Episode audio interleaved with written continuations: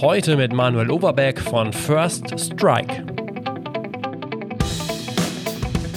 Was du erzeugen kannst über diese Playlisten, ist nur 20% des Umsatzes. 80% kommt über die Playlisten, ob Algorithmus oder menschengesteuert bei Spotify. Ja? Das Ziel muss also sein, und das ist das, was wir wirklich hart probieren und auch inzwischen oft schaffen, dass deine Tracks über deine eigenen Promotion, deine eigenen Playlisten, über die Playlisten-Partnerships, Tauschprogramme so viel Drive bekommen, so einen guten Algorithmus, dass Spotify die Songs aufgreift und dann nachträglich, wenn sie es von Start gemacht haben, dann ihre Playlisten reinpackt. Herzlich willkommen beim Redbeat Podcast mit Alexander Schröder.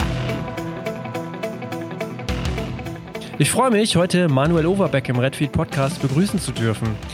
Er ist nicht nur als DJ unter dem Namen Mantu in der elektronischen Musikszene unterwegs, sondern hat unter anderem jahrelang bei Universal Music als A&R-Manager gearbeitet, bis er dann 2018 zusammen mit Sven Koslik First Strike gründete. Womit er sich jetzt beschäftigt und welche Ansätze sein Unternehmen verfolgt, das erzählt er uns gleich. Aber erstmal herzlich willkommen, Manuel. Hallihallo, Alex. Vielen Dank, dass ich bei dir sein darf. Ich freue mich sehr. Jetzt erzähl mal, du bist, äh, glaube ich, in Berlin aufgewachsen, oder zumindest lebst du da ja jetzt auch. Du hast dann auch angefangen, als DJ aufzulegen oder dich zu betätigen. Was ist so dein musikalischer Background? Wo kommst du denn her? Wie ging es bei dir los? Also ich bin einer der wenigen echten Berliner hier. Das heißt, ich bin hm. in Berlin geboren und aufgewachsen. Meine Großeltern sind wirklich so Ur-Neuköllner. Und ähm, ich bin in Berlin aufgewachsen zur Blütezeit der elektronischen Musik und die hat mich dann auch voll erwischt. Ich war ehrlich gesagt mal ganz kurz, fällt mir gerade äh, eigentlich zu ja. dir ein, ich war mal ganz kurz äh, so Crossover und Hardcore-Fan als ich aus dem Skate, okay. so mal so, ja. ich denke mal, es war so ein Jahr oder so. Da kam das bei den. Girls cool an, so wenn du halt, äh, wenn du Korn gehört hast und Rage Against the Machine und äh, was da alles in den 90ern. Baggy Pants. Ja, genau. Ja, ja. Und Skateboard und alles, was dazu gehört hat, ja.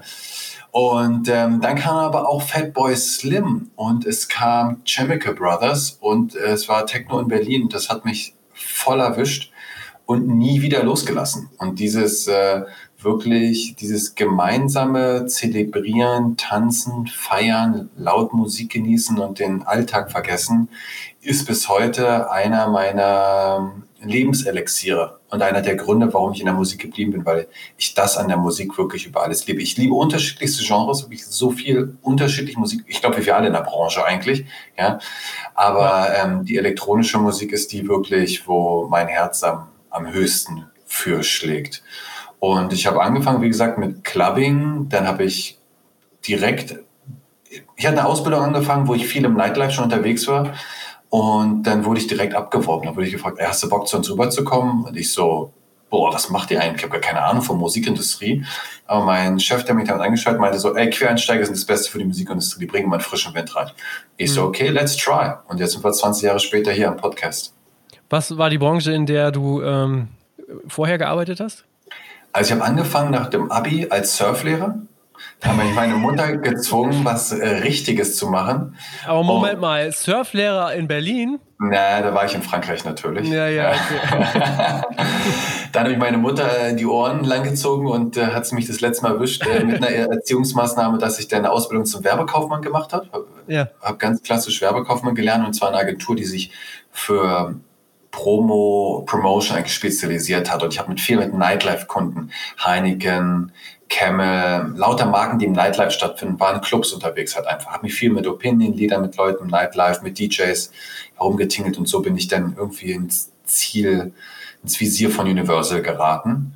Und ähm, habe dann da auch erstmal angefangen, auch als Club-Promoter. Das heißt, ich habe die Musik in die Clubs zu den DJs promoted und äh, habe mich dort dann, äh, dann zum A&R entwickelt, indem ich dann Musikgespür entwickelt habe und auch immer das sehr, sehr spannend fand, hat sich mit Künstlern zu beschäftigen und mit der Musik an sich und der Musikentstehung. Hm. Weißt du noch so, was so die ersten Titel oder Künstler waren, die du äh, dann promoten und in die Clubs bringen musstest? Also ich weiß noch wirklich, eins meiner prägendsten Erlebnisse war der erste Tag, wo dann abends, ja, was macht man denn? Weil ich war dazu in Hamburg noch, da war äh, Universal Music noch in Hamburg und dann so, ja, wir haben ein Konzert von einem unserer Künstler, komm doch mal mit. Und äh, das war der liebe Enrique Iglesias, ja, der zu diesem Zeitpunkt ein paar ganz tolle Remixes gemacht hatte, die ich halt promoted hatte. Und wir gehen also zu Enrique Iglesias und er hat wirklich ab dem zweiten oder dritten Song auf der Bühne schon auf dem Boden gelegen, voller Herzschmerz, weil seine Lieder so voller Liebe waren, dass er nicht mehr stehen konnte. Und das war so mein prägendster Einstieg. Und von da an habe ich wirklich also was viel ist, sind eigenelektronische Künstler, sowas wie zum Beispiel Paul van Dyk und so mhm. Sachen habe ich promoted, aber dann auch zum Beispiel von Pop- oder auch Rockkünstlern. Rammstein hat auch immer viele Remix gemacht, denn von denen die Remixe promoted. Oder mein Einstieg war dann eigentlich, dass ich dann gefragt wurde, ja, was sollen wir denn für Remixe machen? Was kommt denn gerade an? Ich habe gesagt, ja, das und das spielen die DJs halt gerade gerne, haben halt die Remix organisiert. Und das war eigentlich so meine erste A&R-Tätigkeit. Hm. Wenn du das so betrachtest, weil ich ja auch immer viel in den Podcasts ähm, ähm, nachfrage, was so Hebel sind, hast du damals auch schon gemerkt, dass, ähm, dass so Club-Promotion, Promotion, erfolgreiche Club-Promotion auch einen richtigen Hebel sein kann für den Erfolg? Also es, man muss wirklich sagen, es war damals ein sehr, sehr gut funktionierender Hebel. Das war der Grund, warum diese elektronische Musikbranche in den 2000ern da so durch die Decke gekracht ist, weil das war wirklich ein relativ einfaches Prinzip. Du hast eine, einen Song gesigned, einen Track, ja, das heißt, du hast auch kaum Kosten, also nicht die Kosten gehabt im Vergleich zu einer Band. Ich weiß, was es kostet, ein Album aufzunehmen, holla die Waldfee, ja. ja. Da sitzt dann halt ein, ein Typ alleine vor Cubase, äh, findet ein Vocal Sample, schnipselt das rum, äh, baut dann geilen Song drunter, der halt einfach cool ankommt. Und dann hat man nichts anderes gemacht, außer Vinyl gepresst und das an die DJs geschickt. Und dann haben wir, Marketing, ja. dann haben wir Marktforschung gemacht, wenn halt eine gewisse Anzahl an DJs das gut fanden. Dann haben wir dazu ein Video gedreht und mit den Argumenten, der, der, also diese, dieser Marktforschung der DJs sind wir dann zu MTV und Vivo hingegangen und gesagt, hier, wir haben jetzt ein geiles Video gedreht, der Song kommt schon total gut bei den DJs an, spielt das jetzt mal bitte im Fernsehen. Und nachdem das im Fernsehen gelaufen ist, hast du so viele Leute erreicht, dass du dann sehr, sehr viel dadurch und sehr einfach verkaufen konntest. Das war wirklich, das war der ganz klassische Vorgang, ein Song sein, DJ Promotion machen mit guten Ergebnissen zu Viva und MTV laufen und die haben das dann gespielt. Ja. Nachdem die Marktmacht von Viva und MTV halt immer weiter geschrumpft ist, ist dieses gesamte System, musste sich dann auch komplett neu erfinden und das tut es zum Glück gerade durch Streaming auch. Mhm. Ja. Okay. Ist das denn heutzutage immer noch so, dass der erste Schritt der Club-Promotion weiterhin Bestand hat? Oder ist auch das schon abgelöst von ja, Streaming? Das ist abgelöst. Also meiner okay. Meinung nach ist das komplett mhm. abgelöst. Die, die DJ-Promotion ist, ich habe viel ausprobiert. Ich glaube heutzutage, DJ-Promotion ist heute mehr ein Tool, um als DJ zu den anderen DJs auf dich aufmerksam zu machen, aber mhm. weniger, um deinen Song zu promoten, dadurch höhere Verkäufe zu generieren. Okay. So nach dem Motto so, ah, guck mal hier, der und der DJ hat einen neuen Song rausgebracht, sagen dann mhm. die anderen DJs, aber das hat später keinerlei Verkaufsauswirkungen, weil es war früher auch so, wenn die DJs haben die Songs, fast nur die Songs immer gespielt, die sie zugeschickt wurden.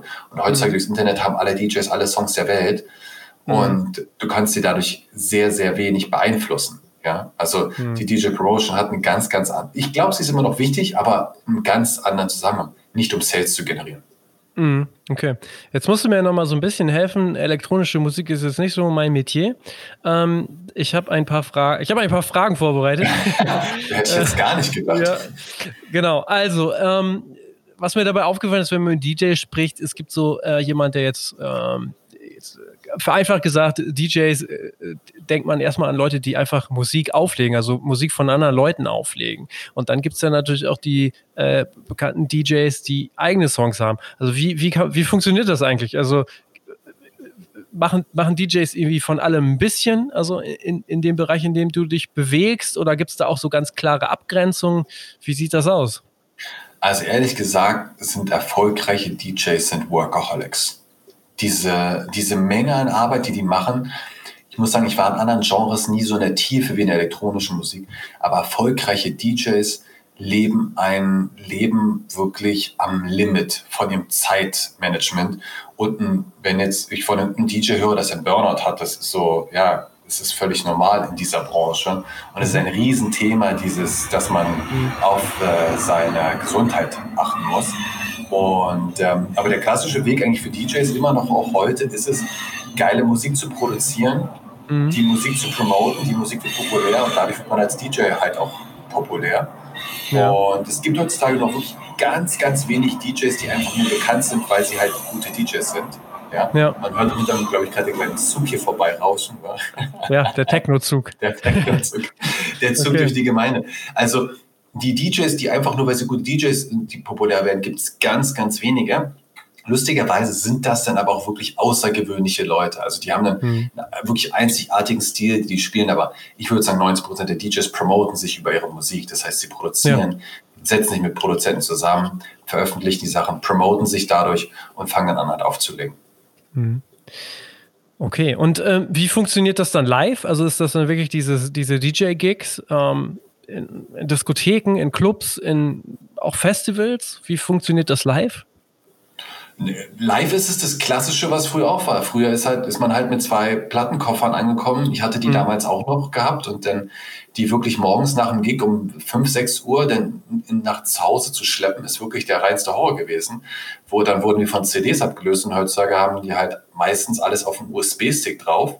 Der USB-Stick wird reingesteckt. Also es ist wirklich, dieser Vorgang ist technisch gesehen echt profan. Ja. ja was lustigerweise, wenn etwas ganz einfach ist, ist es wiederum auch wiederum ganz schwierig. Ich weiß nicht, ob du so nachvollziehen kannst, was ich meine, mhm. weil denn dadurch etwas Besonderes zu machen unter dieser ganzen Menge, das ist denn etwas ganz anderes. Ja, also, und das ist dann auch die Aufgabe eines DJs, dort irgendwie herauszustechen. Und durch die Menge an DJs, die es wirklich aktuell draußen gibt, diesen Overflow an männlichen und auch weiblichen DJs, die draußen sind, ist der besondere Charakter heutzutage etwas wieder, was total viel zählt. Das heißt, wenn du so ein eigenartiger Knölch bist, der halt, keine Ahnung, entweder ADHS hat oder so irgend, äh, irgendwelche, irgendwelche Eigenheiten hat, bringt dir das heutzutage total viel, weil an sich ist dieses DJing ja sehr, sehr austauschbar. Du kannst ja auch heutzutage, wenn du von irgendeinem berühmten DJ halt die Musik hörst, dann kannst du relativ schnell checken, ey, was hat denn der aufgelegt?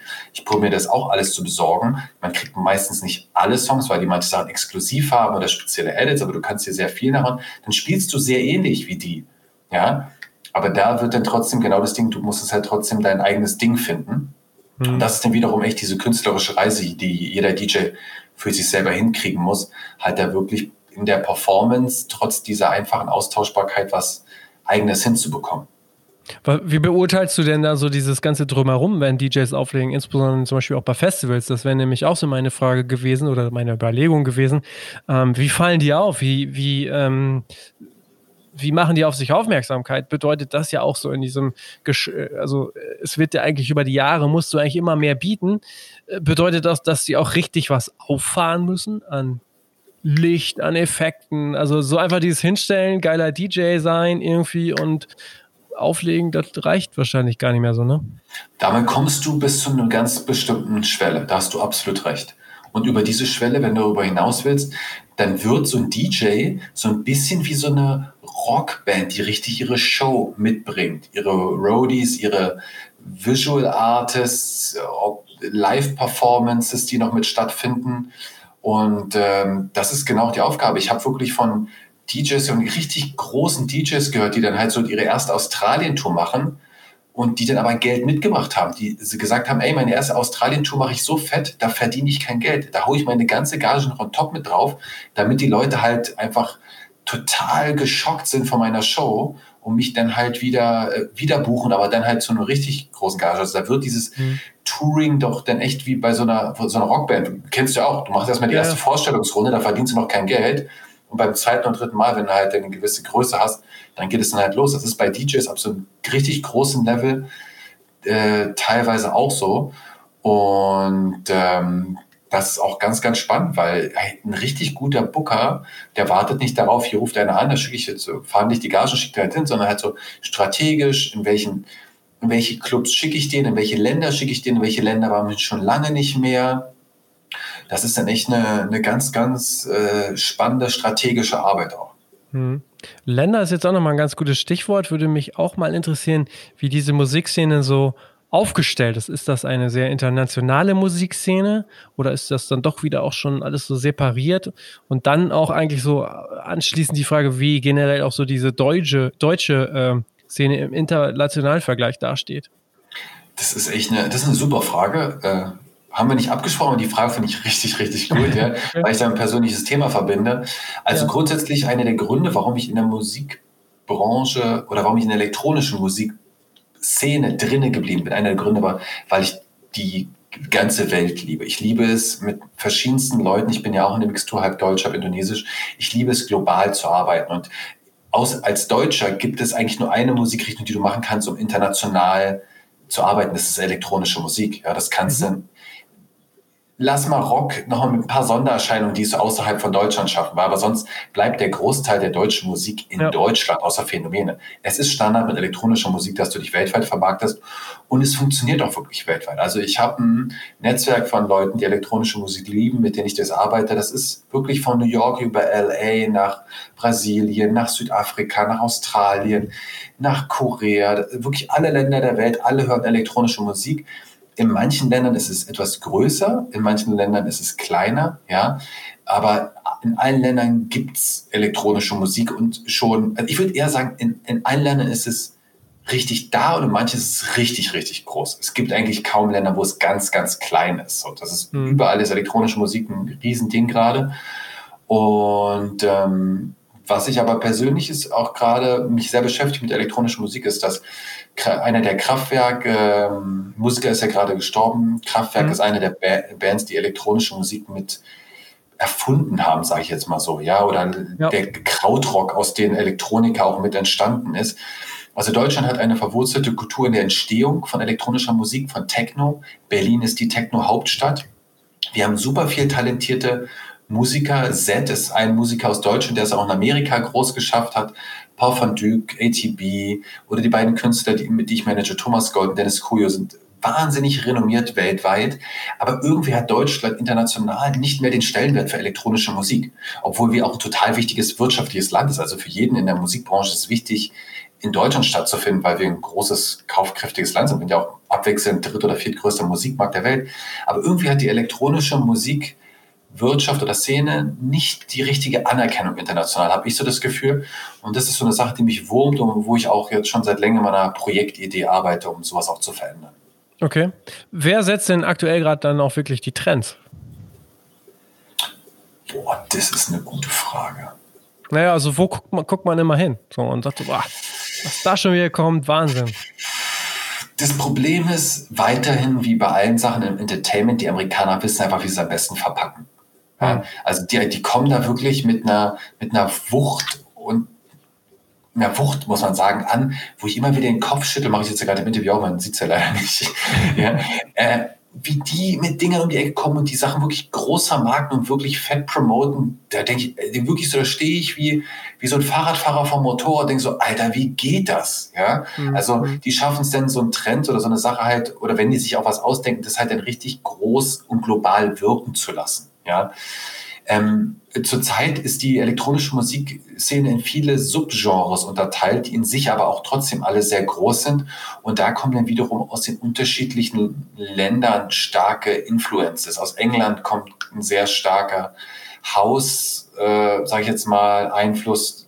Aus Holland ist es dann mehr ja, verschieden, verschiedenste Trance- und Dance-Einflüsse. Also es gibt gerade niemanden, der so richtig meiner Meinung nach den Takt angibt. In Amerika gibt es zum Beispiel so einen richtig aggressiven Basshouse. Das ist da so ein, das ist da echt so ein Ding, das gibt es nur in Amerika. Die haben da wirklich große Festivals mit 10, 20.000 Leuten, die dazu wirklich so die Headbang dazu, richtig, die stehen in der ersten Reihe wie, wie bei Rocket, so eine Headbang, dann ja. so, so eine Bam, Bam, ja. Und äh, das gibt es nur in Amerika. Das gibt's. Okay. Also in diesem Ding, ja, also, aber das ist auch ein Ding, was nicht aus Amerika richtig rauswächst, lustigerweise. Ja? Mhm. Also es gibt für mich aktuell kein Land, was ganz, ganz vorne mhm. ist eigentlich. Okay. Okay. Aber es war schon mal sehr, sehr spannend, dann auch einfach zu sehen. Und insbesondere der internationale Aspekt, den finde ich halt auch durchaus spannend. Also, dass das dann ja sehr äh, relativ grenzenlos ja anscheinend dann auch funktioniert. Das ist wirklich wunderschön. Und gerade während dieser Corona-Krise habe ich mir halt vorgenommen, mehr mit meinen internationalen Partnern äh, zu skypen und zu telefonieren. Und es war wirklich total, ich habe denn in einer Woche, ich habe mit LA telefoniert, habe dann mit London telefoniert, habe dann mit Tokio telefoniert, mit Australien, mit Bangkok war vorgestern gerade. Und es ist äh, total schön zu sehen. Wir haben alle diese Passion für diese dumpfe, plumpe, z, z, z, elektronische Musik, weil ja immer die Witze über uns gemacht werden. Ja? Und äh, auch schön zu sehen, alle haben wirklich gerade diesen Corona-Struggle ohne Ausnahme. Alle, alle Manager waren wie ich zu Hause eingesperrt und die Kinder sind ihnen auf dem Kopf rumgetanzt. Ja, und, ähm, und alle haben halt probiert, weiter Business zu machen. Und dieses mhm. Globale ist echt, das ist, das ist ein Traum. Das ist wirklich für mhm. mich äh, einer, was mich sehr erfüllt in der Arbeit. Ja. Was sind denn so die wichtigsten Plattformen, die es da in der Szene gibt? Also ist das so ganz klassisch, dieses Spotify-Ding oder weiß nicht, was passiert so auf Soundcloud oder gibt es dann nochmal hier und da nochmal so Sachen, die jetzt ähm, in anderen Szenen gar nicht so relevant sind? Hm, man muss da so ein bisschen zwischen Underground und kommerzieller Musik so ein bisschen unterscheiden. Im, mhm. im Underground-Bereich, was jetzt so dieses Berlin-Bergheim-Klischee jetzt sozusagen jetzt mal so darstellen würde, ähm, ist halt Resident Advisor die Nummer eins Plattform. Das ist die Internetseite für diesen, für diese Szene. Und wenn du dort stattfindest und dort gefeatured wirst, dann kriegst du eine globale Aufmerksamkeit, die sehr, sehr wichtig ist. So ein Blog, ja, oder so ein Medium gibt es nicht ganz, das ganz so starkes für kommerziellere Musik. Es gibt das DJ Mag, was eine Zeitschrift ist, was verschiedenste Ableger weltweit hat. Aber ähm, das, was die machen, ist einmal im Jahr so eine DJ Mag Liste, so eine Voting Poll, wo die Fans voten können, wer ihr beliebtester DJ ist. Und es ist sehr, sehr wichtig, in diese Liste reinzukommen. Wenn du in dieser Liste drinne bist, dann kannst du das als Marketing-Tool benutzen, um, um den viel gebucht zu werden. Dann kannst du halt sagen, okay, ich bin im DJ-Ranking der Top 100 wichtigsten DJs. Und das ist für viele Clubs für die Werbung wichtig, dass sie sagen können, ey, wir haben einen der 100 beliebtesten DJs der Welt.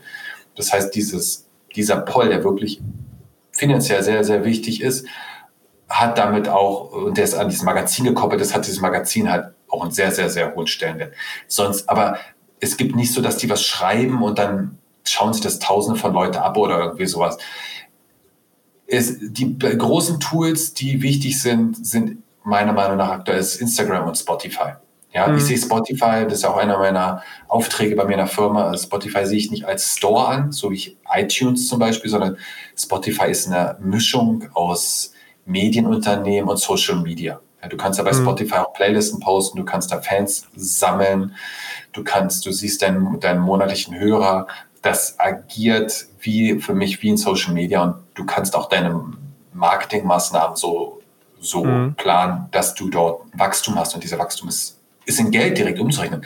You know, who cares, dass du 1000 oder 10.000 Instagram-Follower hast? Das macht keinen Unterschied. So, okay, ich habe 500 Likes mehr auf dem Post, ja. Hast du aber 10.000 mehr Abonnenten auf Spotify, bedeutet das bares Geld. Ja, mhm. und das ist auch der spannende Einstieg jetzt zu, zu First Strike, zu meiner Firma.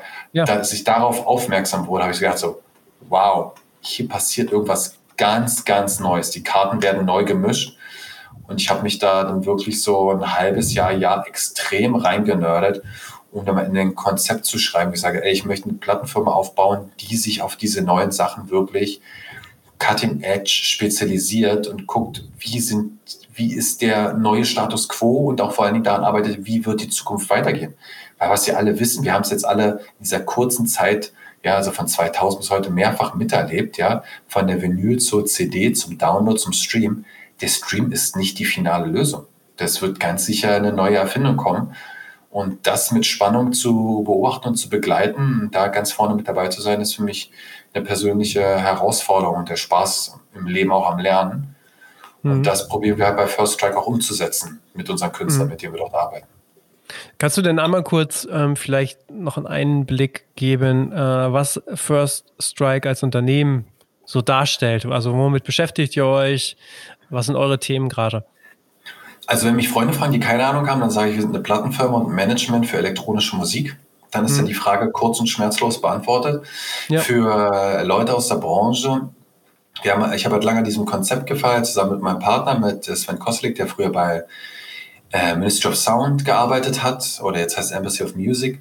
Und wir sind dann zu Universal gegangen und gesagt, ey, wir haben ein Konzept, das glauben wir, das hat Zukunft, dass das Ding Universal hat nach, nach Viertelstunde gesagt, ich ja auch meine alten Kollegen haben gesagt, ey, das Konzept glauben wir auch, das funktioniert wird, lasst uns zusammen ausprobieren.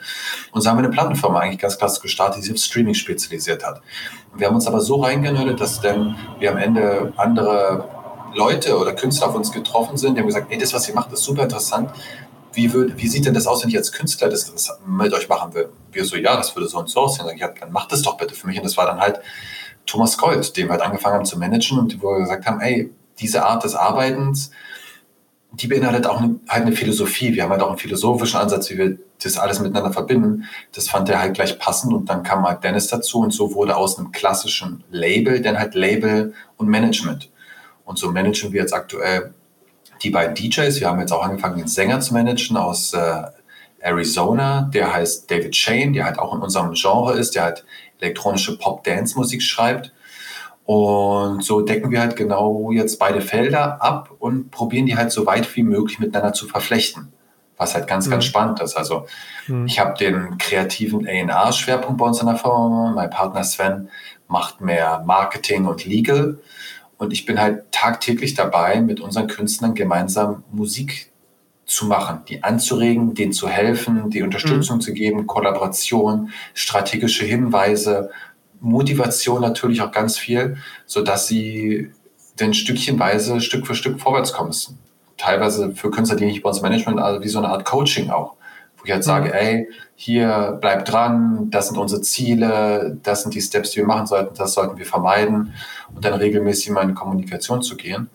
Und mhm. das ist echt eine, eine wunderschöne Arbeit. Das macht mir wirklich mhm. sehr viel Spaß.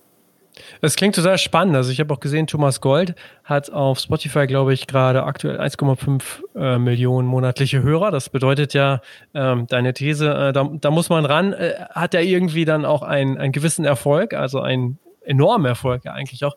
Aber trotzdem würde ich gerne noch mal wissen, so das, was du dir da auch angeguckt hast im Vorfeld oder was du da an Universal gepitcht hast, kannst du das noch mal so ein bisschen konkretisieren? Also worum geht es dann noch mal so konkreter?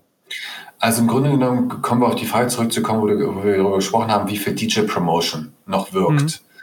Und ich habe mir halt einfach alle Tools angeguckt, alle Promotion-Möglichkeiten, alle Marketing-Maßnahmen. Wie wirken die sich ganz konkret wirklich in schwarz-weißen Zahlen auf die Streams aus? Ich habe mich da auch mit den Spezialisten bei Universal gesetzt, die haben ja so eine eigene Research-Abteilung, ich weiß nicht ganz genau, aber die das halt auch erforschen und Algorithmen mhm. und das ganze Mathematik dahinter.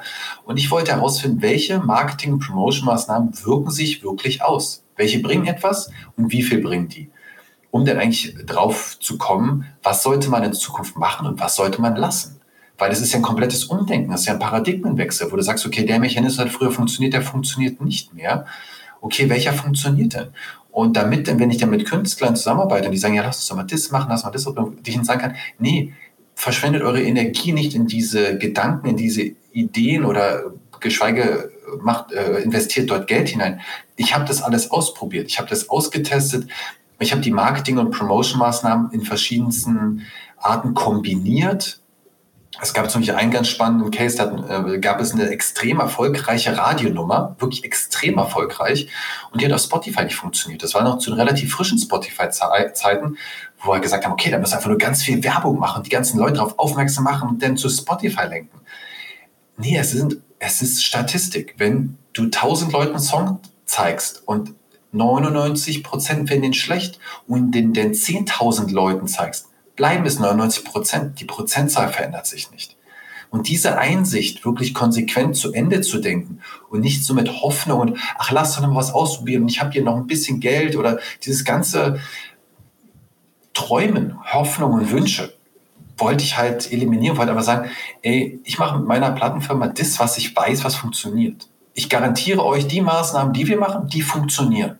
Und den ganzen anderen Rest, lasst sein. Ja, ob ihr das nun ausführt oder wir oder ihr investiert, oder investiert ist es sinnlos. Es macht zudem, es macht keinen Sinn. Es gibt einfach Tools aktuell, neue Tools, wenige Tools, die funktionieren und es gibt alte Tools, die solltest du nicht einsetzen, wenn du, wie ich vorhin gesagt habe, du deine Streaming-Zahlen erhöhen willst. Mhm. PR, Online-Promotion, DJ-Promotion, das sind alles Tools, die wichtig sind, um deine Brand aufzubauen. Und Brand-Building ist wie ein ganz, ganz anderes Thema. Ja, was ich mit meiner Plattform machen wollte, ist Streaming, Streaming-Fokussierung. Was funktioniert dort, was funktioniert nicht. Und da haben wir eigentlich die Tools rausgefunden, die auch wirklich funktionieren und auf die haben wir uns fokussiert. Und ähm, den Künstlern, die es nicht wissen, die wir es erklären, die verstehen sofort und die Künstler, die mit uns zusammenarbeiten, die erleben, die erleben es. Und alle sind natürlich auch dankbar, dass nicht unnötig Geld ausgegeben wird, weil viele Ausgaben werden ja auch verrechnet. Ja, wo dann sagst, ja, gut, dass wir die Ausgabe nicht mehr gemacht haben, weil ich hätte davon einen Teil mitgetragen und so verdiene ich mehr Geld. Also das bedeutet, ähm, euer Ziel ist dann quasi, diese Maßnahmen umzusetzen und am Ende spart ihr sozusagen noch, noch, noch Geld. Definitiv. Also es, es, es ja. geht darum. Aber, ähm, ja. Nee, sag mal. Nee, also es ähm, würde mich natürlich schon brennend interessieren, soweit du natürlich bereit bist, ähm, diese äh, Dinge zu teilen, was das denn konkret bedeutet. Also was sind das für Maßnahmen? In welchem Bereich bewegen die sich? Also ich muss mal, ich, ich erzähle es sehr, sehr gerne. Ich habe da kein Problem mit. Und das, was wir auch vor ein paar Jahren angefangen haben und damals auch wirklich noch relativ ganz frisch drin sind, das ist hoffentlich ein Großteil der Musikbranche Common Sense auch geworden. Ja? Also es gibt einfach kein Medium, auf dem du Werbung machen kannst, das sich so auswirkt, dass du dadurch im Streaming Geld verdienst. Beispiel Facebook, Instagram, mhm. TikTok, da kannst du Geld ausgeben, wie du willst. Die Ausschläge, die rübergehen zu den Streaming-Anbietern, sind sehr, sehr klein. TikTok ist aktuell der Spitzenreiter, der es mit am besten macht, gefolgt, denke ich mal, aktuell von YouTube. Aber du kannst halt nicht ein Video auf YouTube bewerben und hoffen, dass du damit Streams generierst. Das Ding ist over. Mhm. Dieser Mechanismus funktioniert nicht und der ist halt so schlecht, so teuer, dass es keinen Sinn macht. Ja. ja. Die ganzen Oldschool Promoter, ich finde Oldschool, ich möchte damit nicht abwerten sein, weil die sind für was anderes gut. Online-PR oder klassische PR, äh, DJ-Promotion, Radio-Promotion, sehr, sehr, sehr wenig Impact auf Streaming. Radio-Promotion noch am meisten. Ja. Wenn du halt die Radio, wenn du halt Radio hast, klar, dann hören die Leute da und äh, gehen dann auch auf Spotify-Profil, aber auch eine sehr starke Trennung. Das heißt, die Sachen, die gut im Radio funktionieren, müssen nicht gezwungenermaßen gut im Streaming funktionieren. Das, diese konservative, dieses Top 20 Radio Zielgruppe, das ist eine echt konservative Zielgruppe. Also du siehst viele Radio-Hits, die im Streaming gar nicht so funktionieren. Du siehst viele Streaming-Hits, die mhm. wiederum im Radio dafür nicht so gut funktionieren. Ja. Das heißt, diese Trennung, äh, haben wir alle miterlebt. Das ist so auf alle mhm. Fälle, wo du halt dann einfach den Weg heute aktuell gehen musst. Hast du die Streaming-Ergebnisse, die wirklich so positiv sind, dann kannst du dich trauen, mit diesen Statistiken ins Radio zu gehen und probieren, dort auch erfolgreich zu sein. Aber es ist lange überhaupt gar kein Garant. Ja. Äh, bestes Beispiel ist äh, Pianomusik, die mega gut auf Spotify funktioniert. Natürlich funktioniert die nicht im Mainstream-Radio. Ja. Aber ja. bei Spotify Multimillionen Streams. Ja. Ähm, der neue Promoter, der funktioniert, ist der Playlisten-Promoter. Der löst meiner Meinung nach den Radio-Promoter gerade ab. Da gibt es die ersten Agenturen, die da entstehen. Das Problem, was äh, hier aber einfach ist, dass das Preis-Leistungs-Verhältnis extrem schwierig ist. Das heißt, dann engagiert man halt Promoter, der Kontakt hat zu weltweiten Playlisten, der hilft, dir in Playlisten reinzukommen ich habe es noch niemals erlebt und ich habe schon oft und viel Geld ausgegeben. Also ich muss, das ist so das Ding, wir haben wirklich viel, viel Geld ausgegeben in diesen ganzen Tests. Wir haben jeden Promoter, der uns sinnvoll erschien, beauftragt und getestet, mehrfach in Kombination mit anderen Sachen. Ich habe es noch niemals erlebt, dass ein Streaming-Promoter das Geld, was er gekostet hat, konkret wieder reingespielt hat. Das heißt, Beispiel, du gibst 300 Euro raus und in den Playlisten, die er dich reinpackt, hat das einen Wert, dass da mehr als 300 Euro wieder reinkommt. Ja. Das mhm. habe ich, noch, das hab ich noch nicht erlebt. Und das ist ja eigentlich das Tool, was wir suchen. Wir suchen ja das Tool, wo wir investieren können, wo wir wissen, dass wir hinterher wieder mehr rausbekommen. Ja. Vor allem, dass es dann am Ende auch skalieren kann. Ne? Das ist der Punkt da. So. Das. Einzige, was wir äh, erleben, was du skalieren kannst, ist eigene Playlisten aufbauen. Das ist mhm. eigentlich das Key-Tool und das ist das, was äh, Labels als heutzutage mitbringen müssen. Sie müssen eigene Playlisten aufbauen und die Playlisten müssen auch wirklich Traffic bringen. Das heißt, wir haben genügend Partner weltweit oder Anfragen von Leuten, die mit uns Partnerships machen wollen, die große Playlisten haben. Wenn man sich die aber anguckt, ist der Traffic, der da drauf ist, der Amount of Streams, der rauskommt, viel zu niedrig. Das sind, der die sind teilweise tot. Da steht ja eine 100.000 oben drüber, aber da hören unten 40 Leute. Dann gibt es wiederum andere Playlisten, die sind viel kleiner, aber die sind extrem aktiv. Das heißt, du brauchst wirklich Partner mit aktiven Playlisten und dann hast du deinen eigenen Playlisten-Promoter, der dann den ganzen Tag nichts macht, wie die Playlist anschauen und sagt, ey, hier habt ihr Bock, den Song bei euch reinzunehmen? Und die sagen, ja, okay, hast du dafür wiederum Bock, den Song bei uns reinzunehmen? Ja. Mhm. Aber das große Aber dieser Sache ist, 20 Prozent des gesamten Streaming Incomes, was du erzeugen kannst über die, über das, was du erzeugen kannst über diese Playlisten, ist nur 20 Prozent des Umsatzes. 80 Prozent kommt über die Playlisten, ob Algorithmus oder menschengesteuert bei Spotify. Ja, das Ziel muss also sein, und das ist das, was wir wirklich hart probieren und auch inzwischen oft schaffen, dass deine Tracks über deine eigenen Promotion, über deine eigenen Playlisten, über die Playlisten Partnerships, Tauschprogramme so viel Drive bekommen, so einen guten Algorithmus, dass Spotify die Songs aufgreift und dann nachträglich, ja. wenn sie sich nicht von Start gemacht haben, dann in ihre Playlisten reinpackt. Ob das nun in dein eigenes Release-Radar ist, dass es aktiv wird, ob das wirklich richtige Genre-Playlists bei denen sind, das ist die Zielsetzung. Das ist das, was ein Label wirklich meiner Meinung nach leisten kann, was richtig Hand und Fuß hat. Wo ein Label sagt, du, wir haben hier eine Playlist, wir haben hier Playlisten, die haben richtig viel Traffic, wir packen dich da rein, wir haben Partnerprogramme, die, die packen dich auch in die Playlisten mit rein. Somit schaffen wir ein Grundneues auf deinen Track. Alle pitchen bei Spotify, also wirklich, und wir haben wir kennen die Kuratoren oder die Labelansprechpartner bei Spotify sehr gut. Wir haben einen tollen Draht zu denen. Die haben uns noch niemals einen obvious Gefallen getan. Ja, also, und das ist nicht böse gemeint, die sind wirklich objektiv. Ja, wir haben die wirklich ja, schon so, ja. bitte, bitte, bitte, bitte, bitte, oder hier ist so ein wichtiges Projekt, oder wir kennen uns doch so gut und werden schon so eins auf. Also, ey Mantu, wir behandeln alle Leute gleich. Ja, ihr kommt halt an und wir gucken uns die Sachen an, wann sie uns gefallen und das Gefühl haben, dass sie passen, dann packen wir sie rein oder packen nicht rein. So, das müssen also alle Labels machen, aber die Chancen von allen Labels sind gleich klein, sag ich jetzt mal so. Ja. ja. Schön gesagt. Ja? Mhm. Und ich glaube da auch nicht an diesen Major- oder Indie-Kram. Das ist wirklich, was du halt machen musst, und darauf steht Spotify, du musst halt eine Awareness für das Projekt und für den Künstler haben. Ja? Der muss ein Standing in der Szene haben, der, der muss, der muss halt, äh, wie nennt sich das, ähm, Awareness seiner Brand muss bekannt sein, wo wir sagen, okay, mhm. damit, wenn du das in eine Playlist packst, dann befassen sich damit total viele Leute, weil der eine Relevanz hat, eine künstlerische Relevanz mhm. muss der haben, egal in welchem Genre das ist. Und dann beschäftigen sich damit, dann gucken sie es halt, ob sie in die Playlisten reinpassen. Wenn du Glück hast, bist du drinne, ja. Und dann ist dieses Gesamte, was das Label machen kann, mit eigenen Playlisten und Playlist Promotion Sharing, das ist dann so ein nettes Add-on. Aber der Key Traffic kommt über Spotify. Unsere Solution daraus ist, wir arbeiten mit einem Künstler nicht an einer Single, sondern wir arbeiten an dem Künstler. Probieren den Künstler aufzubauen, probieren bei den DSPs, also bei Spotify, Deezer, Apple, äh, Amazon, eine Awareness für die Brand des Künstlers aufzubauen, sodass wir was sagen, hey, wenn es jetzt mit dem Track nicht geklappt hat, dann vielleicht mit dem nächsten. Und wenn nicht mit dem, dann schaffen wir es hoffentlich mit der dritten Single, den Algorithmus über unsere eigenen Aktivitäten so zum Laufen zu bringen, dass ihr in die ersten Algorithmic-Playlists reinkommt. Und wenn wir dann mit der vierten Single kommen und die sehen, ach, der ist doch schon selber in die Algorithmic-Playlisten reingekommen, der ist auch lange dabei, der wird hier immer promoted, gepusht, das scheint so, dann packen wir den mal in, in, in eine richtige Playlist. Und das ist uns wirklich schon mit Künstler gelungen, wo wir auch echt stolz drauf sind. Wir sagen, das sind Leute, die kamen aus einem kleinen Stadt oder aus dem Dorf, die kannte keiner, die hat keine Awareness.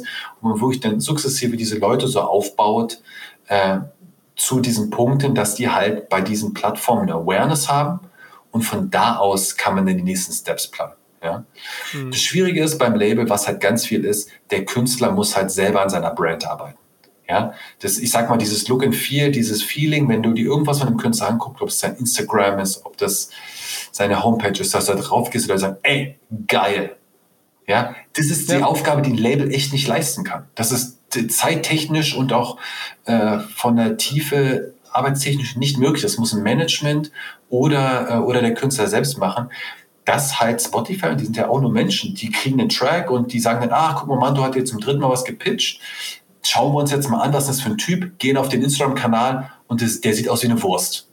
Ja, postet nur schlechte Fotos, die irgendwie durcheinander aussehen und man weiß gar nicht, was es soll. Oder die gehen drauf und denken, ey, geiler Typ, wie cool sieht das denn aus? Der hat ja voll die Story, was bei dem da abgeht und das ist ja bei dem alles immer Neon. Geil, lass uns mit dem beschäftigen. So, ja. Also, und diese Aufgabe ist genauso wichtig und für mich auch als Label mit die schwierigste. Das ist meine Künstler, nicht Manager, da läuft es ganz anders. Da helfe ich dir beim Social Media, da beraten wir, da machen wir Strategien, überlegen, was für Content wir machen und so eine ganzen Sachen. Alleine als Künstler boah, das ist echt ein tougher Job. Ich bin ja auch äh, Dozent der Uni, äh, das ist die SRH, das ist der Träger, das ist die HDBK, die Hochschule der populären Künste. Und da arbeite ich mit ganz jungen, neuen Studenten und upcoming Musikern zusammen und denen das wirklich einzutrichtern, dass die Leute wirklich über dich urteilen, was sie halt da kurz auf deinem Instagram-Kanal in drei Sekunden wahrnehmen.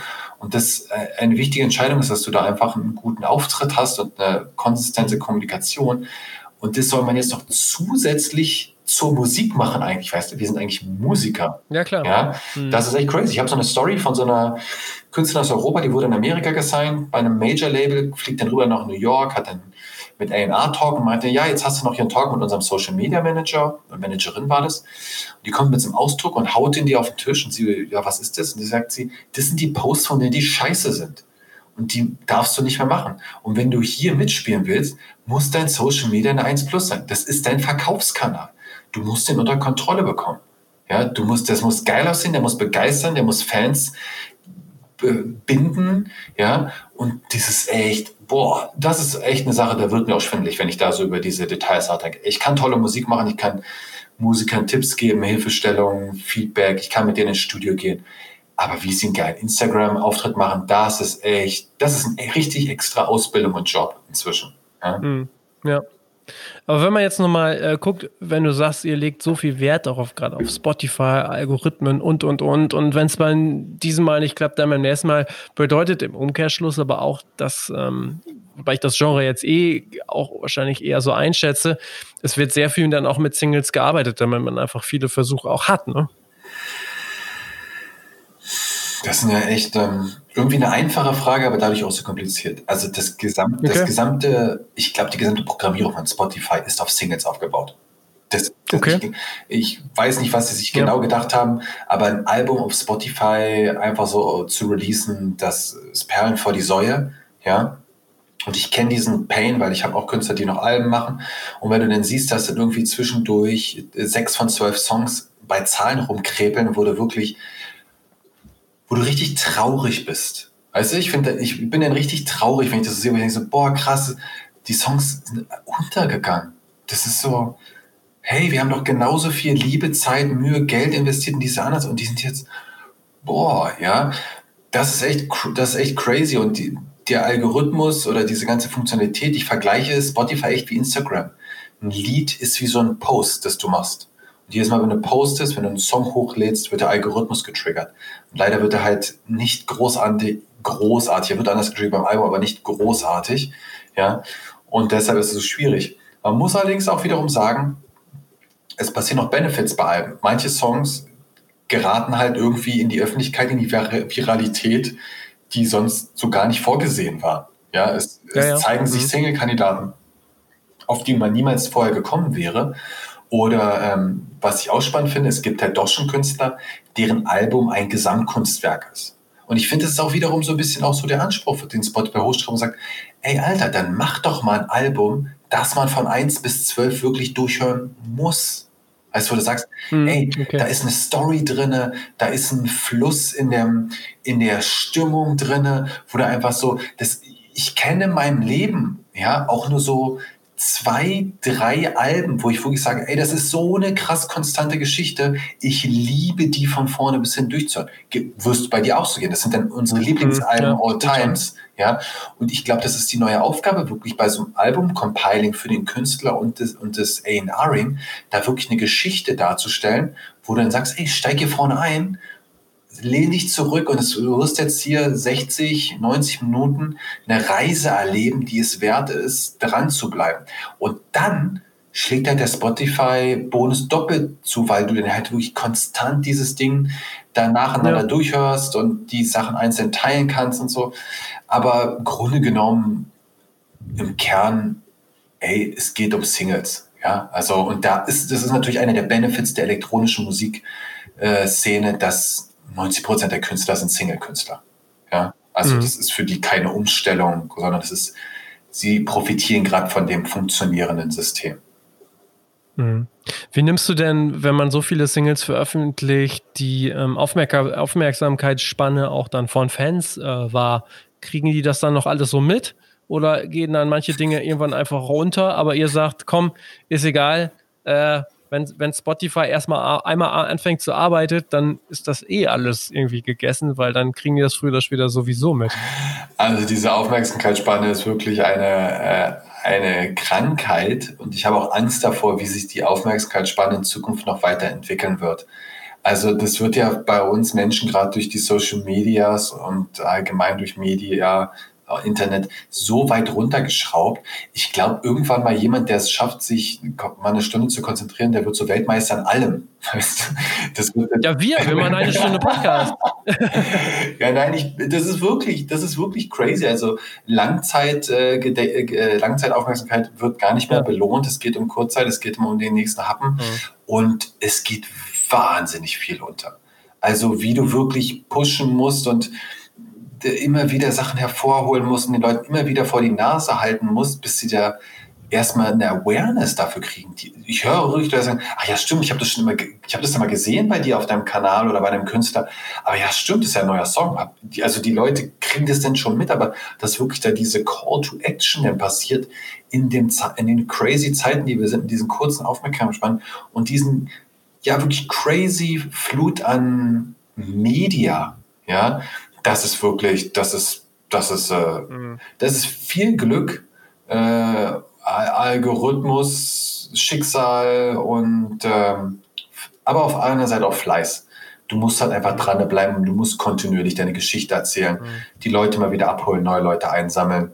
Mhm. Aber ey, Kurzzeit, Aufmerksamkeitsspanne, here we come. Ja. Also und TikTok und, und TikTok hat, glaube ich, den nächsten Zerstörungsmodus eingeleitet. Ich weiß nicht, wie aktiv ihr schon auf TikTok seid, aber ich habe mich da, ähm, ich merke bei TikTok zum ersten Mal, boah, da bin ich zu alt für. Das ist echt, äh, wenn ich mir das ja. zehn Minuten reingucke, wie die da im 12, 15 Sekunden Takt da, äh, äh, da crazy Sachen machen äh, auf Video, denke ich so, wow, okay, das macht Leuten Spaß, sich das äh, dadurch, sich da durchzuswipen wow, so wirklich, mhm. pff, das, ist ein, das ist eine andere Art von Aufmerksamkeitsstörung. Ja. Wenn wir nochmal so kurz auf diese ganzen Algorithmen und Playlisten kommen, ähm, es, also man, äh, am Ende redet man ja doch immer wieder über Spotify. Glaubst du, dass ich, ähm, oder wie nimmst du das wahr? Glaubst du, dass sich zu viele Leute eigentlich äh, so die Hände in den Schoß legen und darauf verlassen, dass diese Editorial-Playlisten klappen? So ein bisschen auf gut Glück und einfach alles andere drumherum vergessen, nämlich zum Beispiel auch diese ganzen Algorithmen, algorithmischen Playlisten und das drumherum? Was meinst du genau mit drumherum? Naja, also, also dass es halt auch anders geht, ne? Also das ist, also wie gesagt, diese äh, algorithmischen Playlisten basieren dann ja zum Beispiel, du hattest das vorhin ja gesagt, so wenn ich äh, Follower habe, zahlt ja ein auf so Playlisten wie Release Radar oder den Daily Mix oder so, dass das viele Leute einfach komplett vergessen und einfach nur den Erfolg ähm, davon abhängig machen, ob die jetzt in dieser Playliste sind von Spotify, die äh, von Editoren erstellt wird oder halt nicht. Ich glaube, es ist eher eine Wissenslücke, ehrlich gesagt. Weil ich merke, wie oft ich mich wiederhole. Ich habe schon überlegt, für alle meine neuen Künstler so YouTube-Tutorials-Videos zu machen, damit die erstmal, damit die erstmal auf einen aktuellen Stand kommen und erstmal so, wie die Sachen funktionieren. Ja, die, wenn du denen es einer erklärt hast, ist es ja gar nicht schwer. Es ist ja keine Raketenwissenschaft, aber es ist sehr komplex. Und man kann nicht erwarten, dass jemand, der sich, ey, das ist wie, wenn mir, wenn ich jetzt einen Instagram-Profi erlebe, treffen würde der wird mir das auch alles erzählen, wird alles total kapieren. Ich krieg's halt, aber das ist so viel Deep Insight Wissen, das kann man von jemandem nicht erwarten. Und da fängt auch Labelarbeit wieder an. Dass du halt sagst, mhm. ey, du hast hier jemanden, der sich damit auskennt. Du hast hier jemanden, den du was fragen kannst. Ja, ich bin nicht dafür da, was hochzuladen. Wenn, wenn, wenn, ich, wenn ich eine technische Möglichkeit hätte, würde ich meine Künstler selbst hochladen lassen. Das Hochladen ist der, der, der, der, das ist ja nicht die, das ist ja nicht die Arbeit.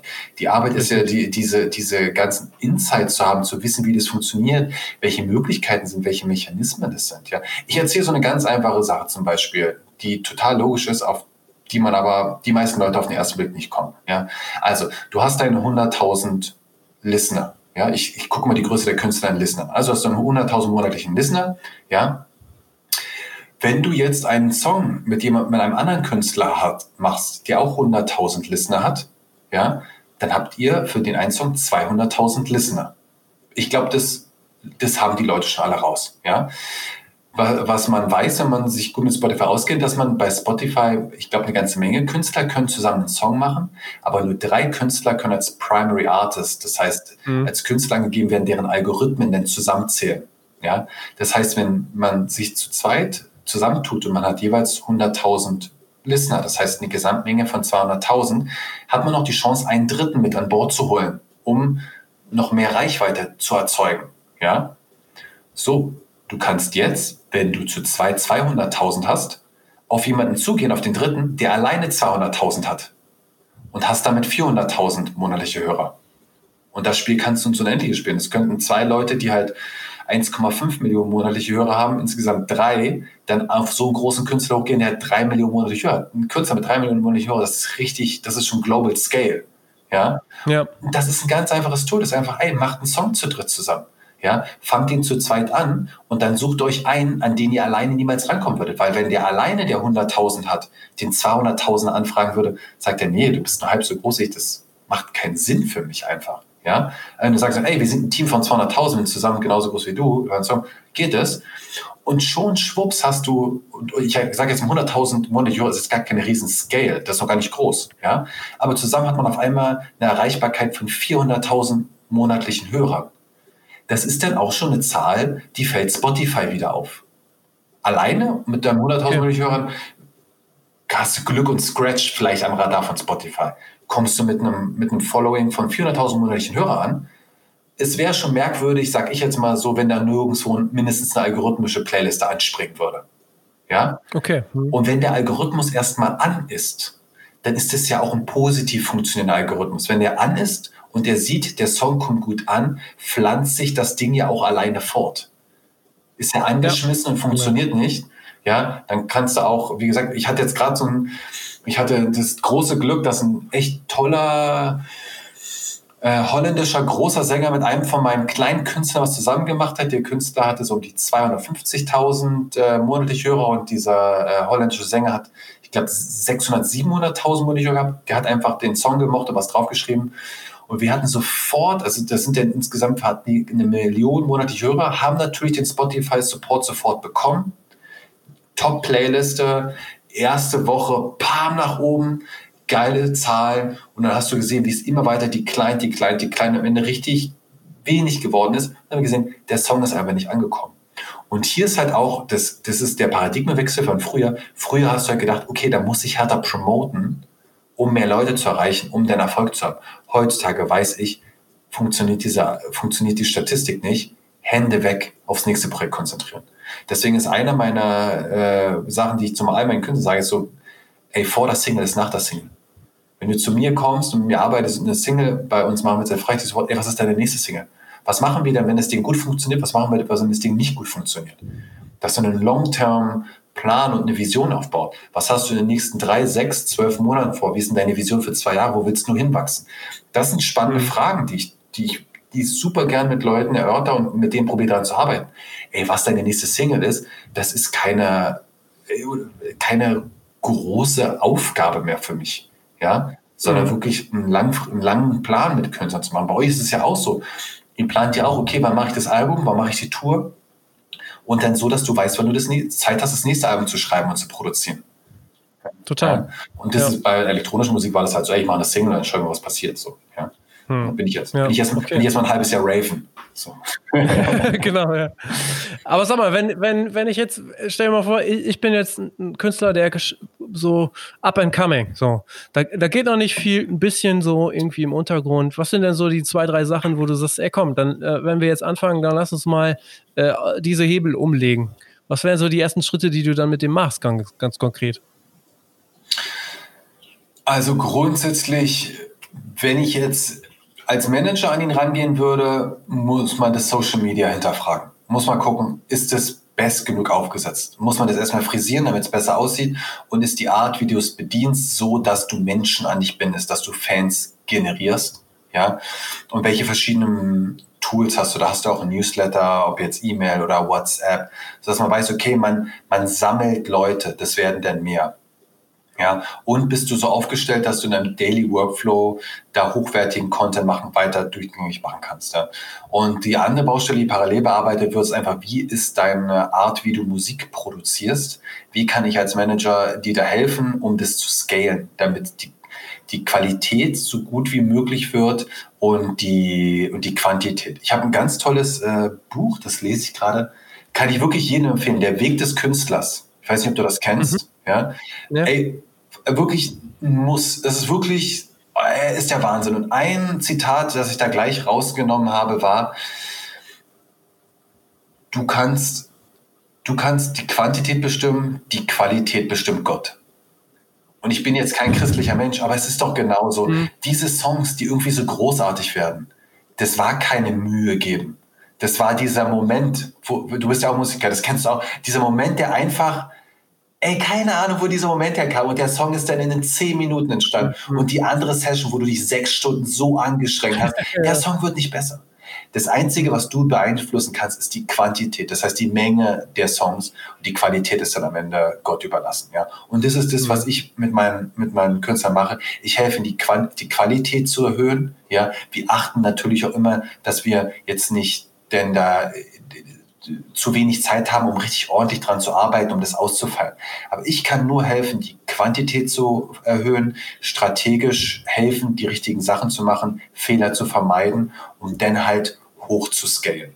Ja, mhm. und ähm, ich finde es gerade ganz spannend, so eine Frage, die mich antreibt, ist, wie viel kann man maximal auf Spotify releasen als ein Künstler? Das finde ich eine ultra spannende Frage, die für mich noch niemand beantwortet hat.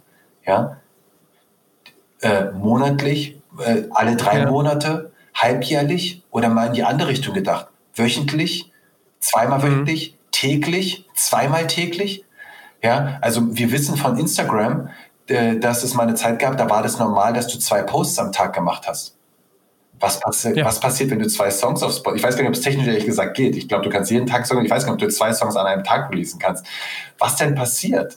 Das sind so Sachen, die finde ich total. Also du meinst zwei, zwei Songs äh, quasi äh, einen morgens, einen abends oder, oder wie? Ne, die werden, die laden, die laden ja nur einmal hoch sozusagen. Ja, ja, ja. Aber was passiert, wenn du zwei Songs andauernd, zwei Singles. zwei Singles andauernd machst? Ja, das ist ja bis jetzt nur mal nicht passiert, weil die Leute so nicht so schnell produzieren können. Ja, mhm. aber ja, was passiert, wenn du was, was, was man machen kann? Und das sieht man von diesen, von diesen Trap-Rappern aus Deutschland, die dann einfach so ja. Da am Mikro sind und da so in zehn Minuten ihre Dinge runtertragen. Was ist denn, wenn du jeden Tag einen Track machst? Es gibt ja diese, diese Instagram-Leute, gibt es ja diese Singer-Songwriter, die so jeden Tag einen Song machen. Ja, was ja. ist das, wenn du auf Spotify machst? Ich was passiert denn? Kannst, funktioniert es? Kannst du da was erreichen? Kann es vielleicht sogar extrem gut sein? Geht das richtig in die Hose? Ja. Spannend, Oder das, das also das finde ich halt total geil, dass dieses, dass diese Plattform noch lange nicht, also noch lange nicht ausgereizt ist. Und jetzt mit diesem Joe Rogan Deal, mit diesem riesen Podcast Deal, den hast du sicherlich auch bekommen, oder? Die haben diesen Moderator oder diesen Podcaster Joe Rogan jetzt ja. gekauft für 100 ja. Millionen. Und die haben ja in dem letzten Jahr, ich glaube, eine halbe Milliarde US-Dollar in Podcast-Firmen investiert. Ja. ja. das heißt, dieses Podcasting wird weiterhin die Musikbranche, also weil wir teilen uns ja eine Plattform, noch sehr, sehr, sehr, sehr stark beeinflussen. Ich weiß nicht, hörst du auf Spotify schon deine Daily Drive Playlist? Tatsächlich nicht. Nee. Probier mal aus. Ich war sehr skeptisch. Es ja. ist wahnsinnig cool. Du kriegst okay. dein, äh, das fängt erstmal morgens an mit deiner Na Nachrichten, die anscheinend zu mir passen sollen. Das sind dann die Tagesthemen in 100 Sekunden. Und dann kommen zwei, ja. drei meiner Lieblingslieder, dann kommt kurz Wetter, zwei, drei Lieblingslieder aus meiner Playlist, dann nochmal ein anderer Nachrichten-Special, zwei, drei Lieblingslieder, so als ob ich Radio höre, okay. aber total individualisiert. Ich liebe das, das morgens zu hören. Wirklich, Entschuldigung, ich höre mich an wie ein Spotify. Äh, Promoter. Aber das ist wirklich eine wahnsinnig tolle äh, Erfindung, wo ich am Anfang sehr skeptisch war. Aber das fühlt sich für mich total natürlich an. so wie morgens, wenn du ins Auto steigst, Autoradio anmachst. Nee, du machst jetzt meine Daily Drive Playlist an, die ist noch viel auf mich abgestimmter. Mhm. Und was dann noch kommen wird bei Spotify, ey, who knows, wa? Also die haben ja diesen Videocontent schon eine Zeit lang ausprobiert. Ich glaube, Spotify sieht sich ja nicht als Musikunternehmen, mhm. wa? Die sehen sich ja als Mediaunternehmen und keine Ahnung, ob die dann irgendwann mal Netflix aufkaufen oder irgendwie sowas und man dann halt genauso halt, ja, jetzt höre ich Musik, jetzt gucke ich Film, kann ja. alles, kann alles sein. Das finde ich, ich ja. freue mich darauf. Das wird eine echt eine, eine ganz, ganz spannende Zukunft. Ja. Gibt es denn jetzt gerade noch andere Sachen, die du dir wirklich auch sehr aufmerksam anschaust, weil du denkst, da ist ein hohes Potenzial für die Zukunft noch drin? Hm, jetzt in ähm, Genres oder in äh, Marketing-Tools? Genau, Marketing-Tools ähm, oder auch Ausspielungs-, Vertriebstools. Also, wir alle haben, viele Leute, die MySpace schon miterlebt haben, sage ich mal so angefangen, die haben das miterlebt, das Rise and Fall des Social Media. Ja, man muss mal sehen, was für eine Macht Mark Zuckerberg mit Facebook und Instagram jetzt hat oder ob der irgendwann auch einem Zeitgeist erlegen wird. Ja, aber wenn man sich ganz plain die Statistiken von TikTok anguckt, wie viele Leute sich TikTok runterladen. TikTok war letztes Jahr 2019 die zweitmeist downgeloadete App der Welt hinter WhatsApp. Das muss man sich mal auf der Zunge zergehen lassen. Ja? Mhm. Die haben steigende Nutzerzahlen, da wird einem schwindelig. Ja? Die sind noch einige, einigermaßen entfernt von Instagram und so weiter. Aber wenn die sich so weiter bewegen, müssten die eigentlich Instagram ablösen. Ja, oder Facebook oder whatever. Keine Ahnung. Man wird es nicht, wie sie entwickelt. Aber es, die, die werden reinkommen. Das heißt, Tick, ich sage all meinen Künstlern, die sagen, bei denen sage ich, ey, pass auf, ob du auf TikTok aktiv sein willst oder nicht, du savest dir heute deinen Profilnamen. Ja, du schaust, dass niemand sich deinen Profilnamen erhascht und dann schaust du mal dir dieses Tool an, wie das funktioniert und wie du damit anfangen willst mit zu agieren. Wir werden da nicht drum herum kommen. Und das Tolle wiederum für uns Musiker bei TikTok ist, TikTok funktioniert ja nur mit Ton. Mhm. Instagram ist nicht dafür ausgelegt, Ton eigentlich zu haben. Es ist ein Bildding. Pinterest genauso. Twitter ist auch nicht für Ton gedacht. YouTube, ja. Deswegen sieht man auch, YouTube hat noch mit einer der stärksten Conversions zu Spotify. Aber TikTok hat zurzeit die stärkste Conversion zu Spotify, ja, weil es wirklich ein Audio, Audio-Video-Tool. Es geht, das macht keinen Spaß, wenn du dann den Ton aus hast. Du hast den Ton an, du hast die ganze Zeit Musik, du hast die ganze Zeit Jams. Ah, finde ich geil, zack, save ich. Ah, finde ich, so. Das mhm. ist ein Tool für uns, deswegen müssen die Musiker uns damit auf alle Fälle befassen. Und ähm, wie, wie groß das aber wird, das weiß ich nicht, aber ey, ich, diesen Rise and Fall der Social Medias, dieses, wo Instagram entstanden ist, dieses Gefühl, was in der Luft lag. Für mich liegt das gleiche Gefühl gerade mit TikTok in der Luft.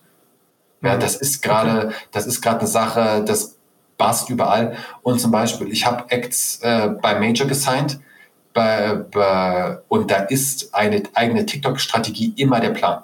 Also du hast immer dabei auch gleichzeitig, okay, wie ist die Strategie, wie du den Song auf TikTok promoten willst. Das ist mhm. immer jetzt Standard mit bei dem Marketing-Tool. Das heißt, TikTok ist gesetzt. Ja. ja. Schaust du dir auch mal so äh, E-Gaming-Geschichten an? Also da gibt es ja auch die heißesten Beispiele von ähm, Auftritten, zum Beispiel von Travis Scott oder Marshmallow bei, äh, ich glaube, Fortnite. Crazy.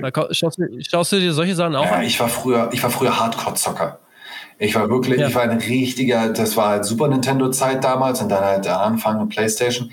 Ich erzähle mal, ich habe einmal so viel gezockt, dass ich einmal ohnmächtig geworden bin vor der Konsole. weil wir, wir nonstop mit, ich weiß nicht, ob das Cola oder Red Bull war, da durchgeballert haben. Irgendwann nicht so, oh, geht nichts mehr. Dann war über Weihnachten zwei oder drei Tage Duke Nukem gezockt. Das war echt, war ein Riesenspaß. Also ich, mein, ich liebe Zocken wirklich über alles und deswegen finde ich diese E-Gaming-Sache ganz toll, super spannend.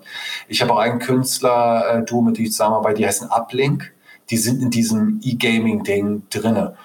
Und dieses Universum, ist ja gigantisch groß. Das heißt, so ein E-Gaming-Profi, der kann sich genauso vor mir hinsetzen wie so ein Instagram-Profi. Da ist so viel zu machen, so viel zu tun und so viele Möglichkeiten. Ja.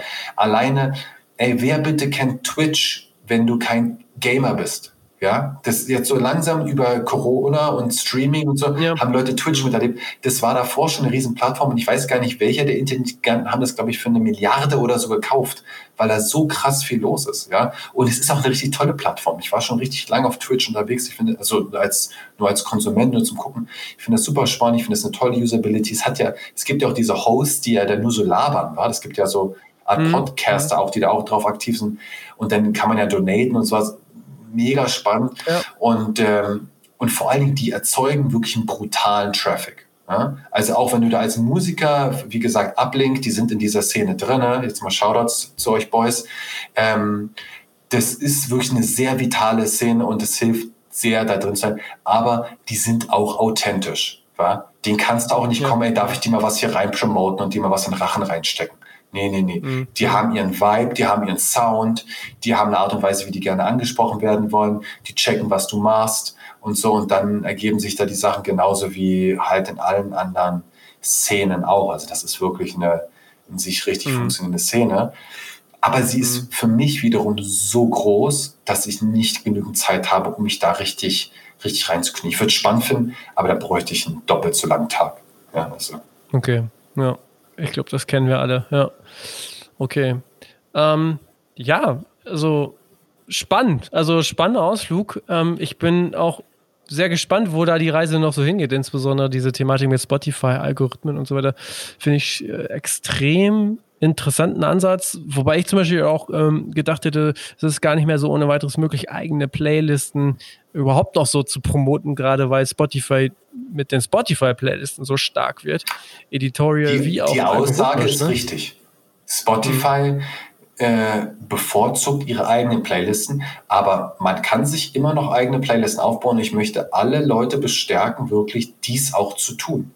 Das ist ein sehr wichtiges Tool, um sich als Künstler einfach auch ähm, selbst independent zu sein. Wenn du deine eigene Playlist hast, das müssen ja nicht nur deine Fans sein. Ich sage jetzt so, du bist eine Rockband und du sammelst halt immer den heißesten Rock-Scheiß, der jetzt so rauskommt. Und vielleicht bist du noch in so einer Szene, vielleicht bist du mehr so College-Rock und du nerdest dich halt so zweimal die Woche bei Spotify rein und sagst, ey, hier der neue College-Rock-Scheiß, das heißt, der ist geil, die drei Songs von uns musst du auschecken. Dann werden die Leute auf deine Playlist aufmerksam und hören die die andauernd und das Following, was du hast, da kannst du natürlich deine eigene Musik mit promoten. Ja, da ja, kannst klar. du einfach, packst deinen eigenen Stuff rein, packst dazu rein und den lässt du da auch drinnen. Du musst ihn ja niemals wieder rausnehmen, ja. Und dann hast du einen eigenen Katalog, den du dauerhaft immer bewirbst.